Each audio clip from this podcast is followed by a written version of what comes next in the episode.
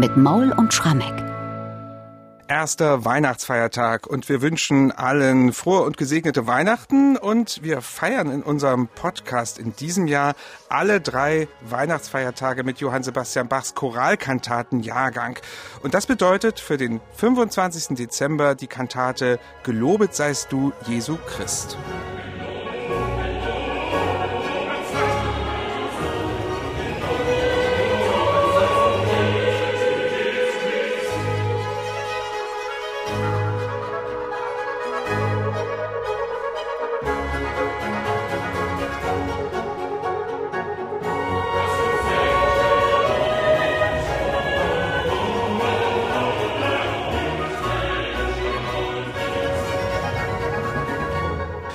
Der Choralkantatenjahrgang bedeutet ja für Bach Stress pur. Ja, also schon seit Mitte Juni 1724 war er mit diesem Projekt in Leipzig beschäftigt zu jedem Sonn- und Feiertag eine Kantate über einen passenden Choral eben zu komponieren. Und jetzt nach einem halben Jahr im Dezember 1724, da hat er erstmals eine kleine Atempause zumindest gehabt, dadurch, dass an drei Adventssonntagen in Leipzig keine Figuralmusik, also keine Kantatenaufführungen erlaubt waren. Aber Michael, ich würde mal sagen, diese scheinbar gewonnene Zeit, die hat er bitter nötig gehabt. Ganz genau, mein lieber Bernhard, denn danach kam's knüppeldick für Bach. Innerhalb von nicht einmal zwei Wochen musste Bach sechs Kantaten aufführen, weil wir einen ersten Weihnachtsfeiertag, einen zweiten Weihnachtsfeiertag, einen dritten Weihnachtsfeiertag hatten, dann noch einen Sonntag vor dem neuen Jahr, außerdem der Neujahrstag und dann Epiphanias. Also das sind wirklich kaum zwei Wochen und in der Zeit sechs Kantaten und was wir wissen ist, Bach hat alles neu gemacht. Er hat also auch in dieser wirklich dichtesten Phase des Jahrgangs nicht von seinem Prinzip abgewichen, immer einen neuen Choral sich zu nehmen, innerhalb des Choralkantatenjahrgangs den in eine Choralkantate zu verwandeln. Und, das muss man ja auch noch sagen, die Kantate war ja nicht die einzige Kirchenmusik im Gottesdienst. Es kamen gerade an den Festtagen noch andere Stücke dazu. Am ersten Weihnachtsfeiertag das große Dedor Sanctus, auch neu komponiert. Also das ist wirklich unvorstellbar, wie er dieses Pensum bewältigt hat. Man muss fairerweise sagen, jeder Kirchenmusiker, der wirklich selbst komponiert hat, Nehmen wir einen Telemann, einen Graupner, die berühmten Kapellmeister hatten letztlich auch diesen Stress. Nun muss man halt mal bei Bach noch sagen, also es ist einfach unerklärlich, dass die Qualität der Stücke einfach nicht hinter den Passionen zurücksteht. Also Meisterwerke in dem Fall nicht nur im Wochentakt, sondern teilweise im Tagestakt.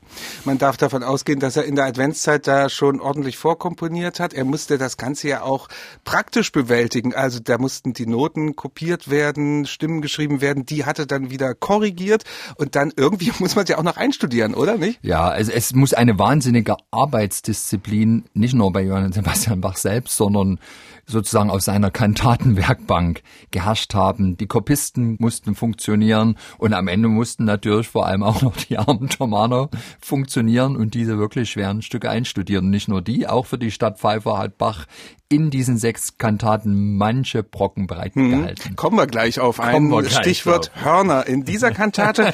Aber erstmal ein bisschen allgemeiner. Auftakt eben für dieses, ich sag's mal, Weihnachtschoralfestival 1724. Das ist die Kantate Gelobet seist du Jesu Christ für den ersten Weihnachtsfeiertag für den 25. Dezember. Ein Klassiker könnte man sagen, dieses Lied wiederum von Martin Luther. Ein Klassiker und zwar deshalb, es gehört zu dem legendären Gesangbuch von Martin Luther, dem ersten Gesangbuch der protestantischen Kirche. 1524 erschien, genau 200 Jahre bevor Bach seine Choralkantaten komponiert. Zufall? Ich glaub's nicht. Irgendwie okay. kann ich mir gut vorstellen, dass das der eigentliche Anlass gewesen ist. Und jetzt lässt Bach über die Weihnachtsfeiertage wirklich krachen, denn der erste Weihnachtsfeiertag wird also für diesen Weihnachtschoral schlechthin reserviert und einen Tag weiter wird's dann auch mit einem Lutherchoral weitergehen, allerdings dann in einer ganz anderen Machart. Dieses Weihnachtslied Gelobet seist du Jesu Christ hat auch eine historische Vorlage. Genau, das geht wieder, wie das häufig bei Luther der Fall ist, auf eine mittelalterliche Sequenz zurück, gratis nunc omnes. Die hat Luther auf wie er das immer tut, sehr anschauliche, didaktisch kluge Weise aufbereitet. Also es ist vor allem ein Lob Gottes für dieses wunderbare Geschenk, was er den Menschen macht. Und wenn gewaltig gelobt wird Gott, dann werden natürlich auch immer noch die Engel mit aufgerufen, mitzuloben. Und das alles ist Gegenstand ohnehin schon des Chorals, wird aber dann in der Kantate sehr ausgekostet. Wie meistens haben wir den Fall, erste und letzte Choralstrophe übernimmt unser unbekannter Textdichter wortwörtlich. Und die Strophen Luthers dazwischen, die wandelt er sehr geschickt um in Arien und Rezitative und nutzt da vor allem im ersten Rezitativ ganz offensiv dann doch wieder Versatzstücke des Chorals und das war dann natürlich wunderbares Ausgangsmaterial für Bach, daraus eine abwechslungsreiche Kantate zu formen, die auch in den Binnensätzen immer mal wieder mit der eigentlichen Choralmelodie arbeitet. Das werden wir ein paar Mal hören jetzt in der Besprechung der einzelnen Sätze. Fangen wir doch mal mit dem Eingangschor an. Jetzt komme ich wieder auf die Stadtpfeifer zu sprechen. es sind zwei Hörnerstimmen dabei, die hier diesen Choral umspielen und die müssen wahnsinnig virtuos spielen für meinen Geschmack. Ich bin kein Hornist, aber ich kann mir vorstellen, für Naturhorn wahnsinnig schwierig das Ganze. Zwei Fragen dazu. Erstens, äh, wie mag das geklungen haben?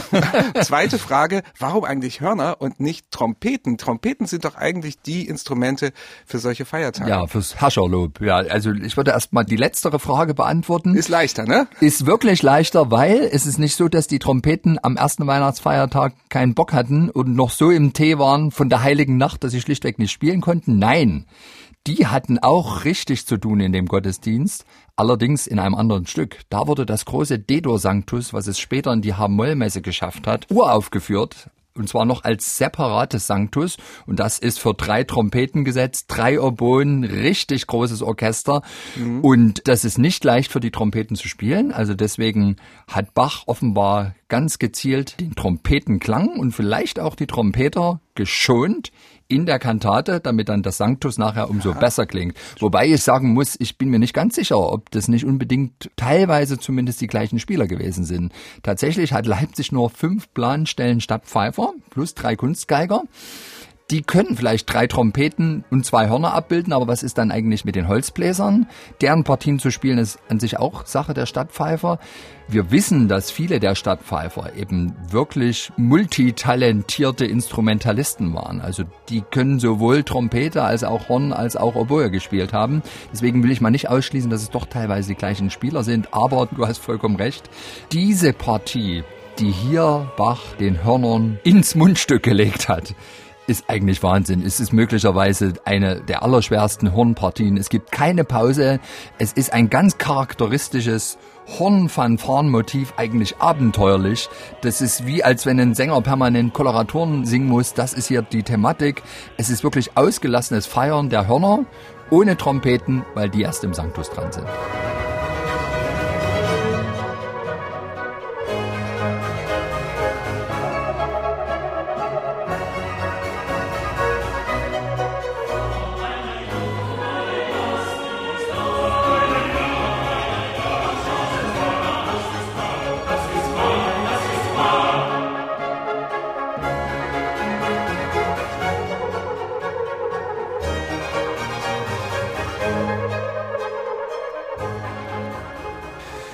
Das war deutlich zu hören. Die Hörner, also höchst virtuos. Und ich mhm. merke, du bist meiner Frage ein bisschen ausgewichen. Wie mag das damals geklungen haben? So. Aber die können wir auch fallen lassen, die Frage. Ja, also das ist natürlich eine große Frage, die wir alle nicht beantworten können. Trotzdem ist mein Eindruck immer, diese Stadtpfeifer, das waren sicherlich ganz hervorragende Handwerker.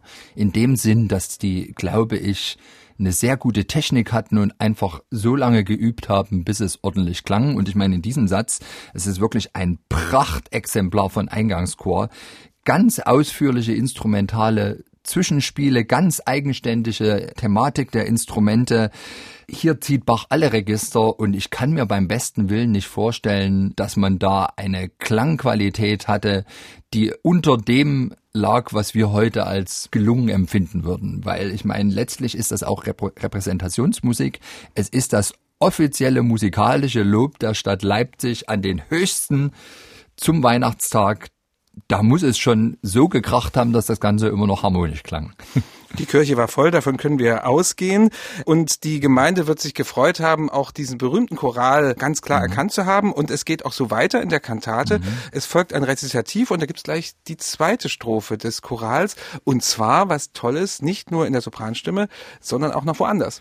Dieses Rezitativ ist mal wieder so ein Beispiel, dass dem Bach auch unter größtem Druck alles gelingt. Das Rezitativ beginnt erstmal wie eben ein Rezitativ so beginnt, aber kaum wird dann die erste Choralzeile eingeflochten des ew'gen Vaters Einigskind, zitiert Bach im Generalbass diese Melodie, aber jetzt als Bass und er kommt überhaupt nicht mehr davon los. Das wird immer wiederholt. Er macht praktisch die erste Choralzeile plötzlich zum Ostinato-Bassmotiv und darüber singt dann der Sopran seine Reflexion über den ganzen Text.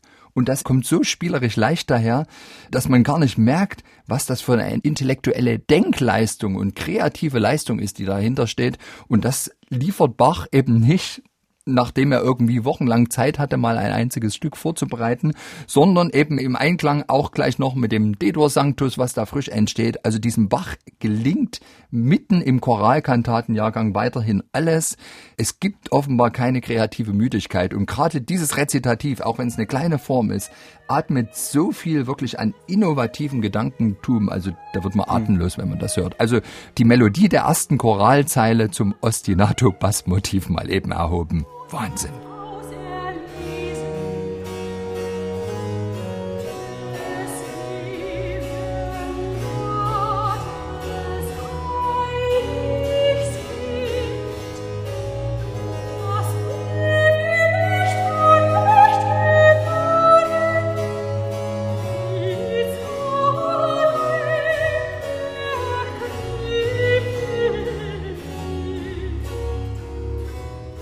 Ja, dieses kleine, feine Rezitativ gleich am Anfang der Kantate zitiert also auch noch den Liedbeginn, gelobet seist du Jesu Christ. Es gibt dann eine Tenorarie und ein Duett noch in dieser Kantate. Vielleicht sprechen wir kurz über die Tenorarie da gibt es wieder wunderbare Bilder im Text. Also es ist die Rede von Gott oder beziehungsweise von dem göttlichen Kind, den weder Welt noch Himmel fassen. Das muss man sich mal auf der Zunge zergehen lassen und als Gegenstück dazu wird ja die Krippe definiert, die eben so eng und klein ist. Das hört man in der Musik. Unbedingt hört man das in der Musik und zwar wieder, finde ich, mit einer ganz genialen Form von Klangrede, Tonsprache. Also wir haben generell einen sehr feierlichen, sehr höfischen Charakter. Das sind die gezackten Rhythmen. Also diese Arie wird dominiert von punktierten Rhythmen, sowohl für den Tenor als auch für die drei Oboen. Und die sind eigentlich das Gegenstück. Und wenn man jetzt mal genau hinhört, wie die Melodien sich so wenden, gibt es häufiger Momente, oft an den Zeilenenden, wo man plötzlich den Eindruck hat, der Sänger, aber vor allem die Oboen, brechen aus dem gewohnten Rahmen aus, springen plötzlich nach oben auf völlig unerwartete Art und Weise. Und ich glaube, das ist wieder ein Abbild des Texts, Gott, dem der Erdenkreis zu klein, den weder Welt noch Himmel fassen will in der engen Krippe sein. Mit anderen Worten, er bricht aus, er ist nicht zu fassen, von Erden bis zum Himmel und er schenkt uns vom Himmel in diese kleine enge Krippe seinen Sohn. Das zeigt, glaube ich, diese wirklich regelrecht unberechenbare Melodik, die in dieser Arie herrscht.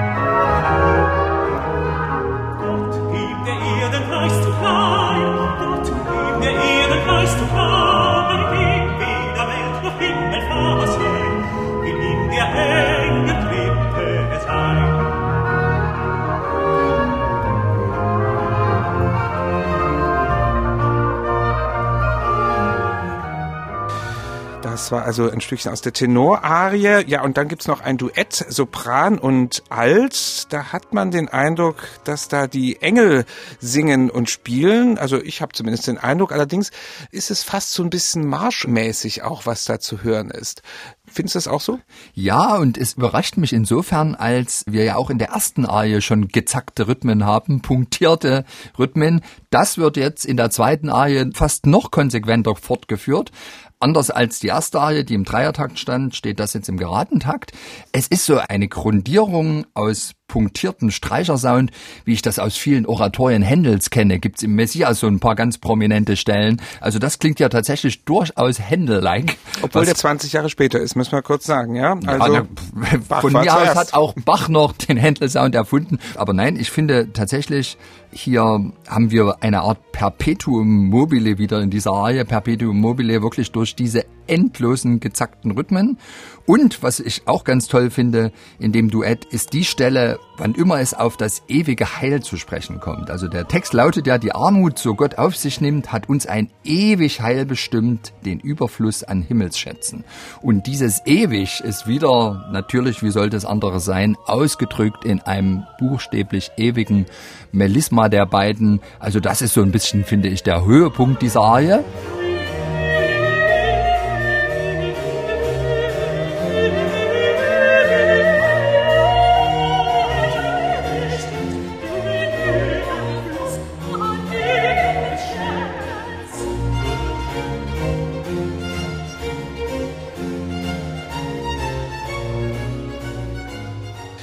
So klingt also das Duett in dieser Kantate und dann gibt's einen feierlichen Schlusschoral, wo die Hörner ihre Instrumente wieder vorholen und dann auch die Pauken noch sehr pointiert dazu spielen, also auch einen ganz tollen Schlusseffekt, den Bach sich da aufgehoben hat.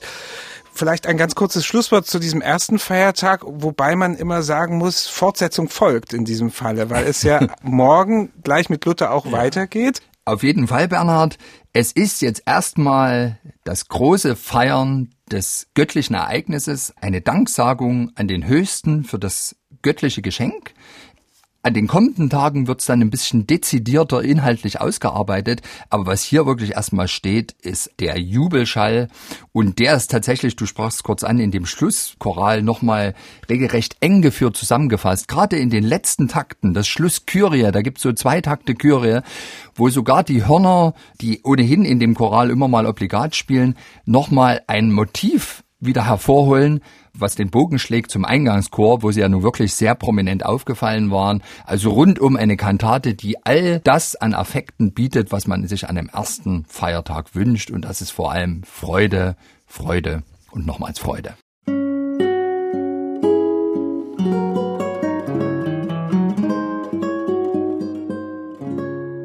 MDR Classic